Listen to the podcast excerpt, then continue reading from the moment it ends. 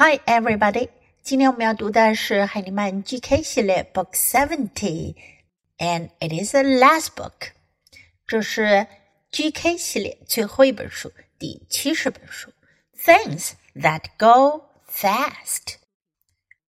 First, listen to the book. Things that go fast. A car can go fast. The plane can go fast. A train can go fast.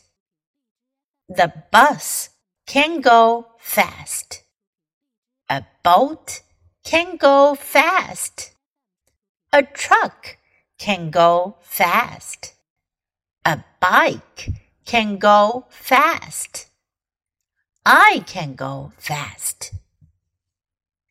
上一本第六十九本，我们讲的是 animals that go fast，跑得快的动物。这一回呢，我们讲的是 things。thing 是指东西或者物。跑得快的东西都有什么呢？A car can go fast。can go fast 能跑得很快，能开得很快。A car car 是。汽车，小汽车，小汽车能跑得很快。The plane can go fast，飞机可以开得很快。Plane。A train can go fast。Train，火车，火车可以开得很快。The bus can go fast。Bus，公共汽车 can go fast。A boat can go fast。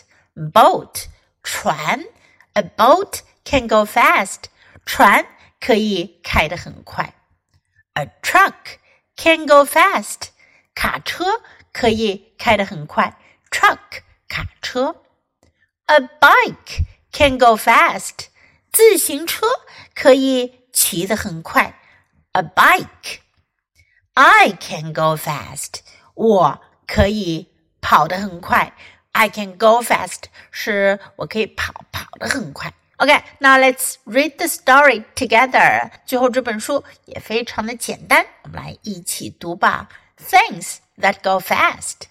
A car can go fast. The plane can go fast. A train can go fast. The bus can go fast. A boat can go fast. A truck can go fast. A bike can go fast. I can go fast. 这本书我们就读到这里，别忘了要继续练习反复朗读，直到你熟练掌握哦。Until next time, goodbye.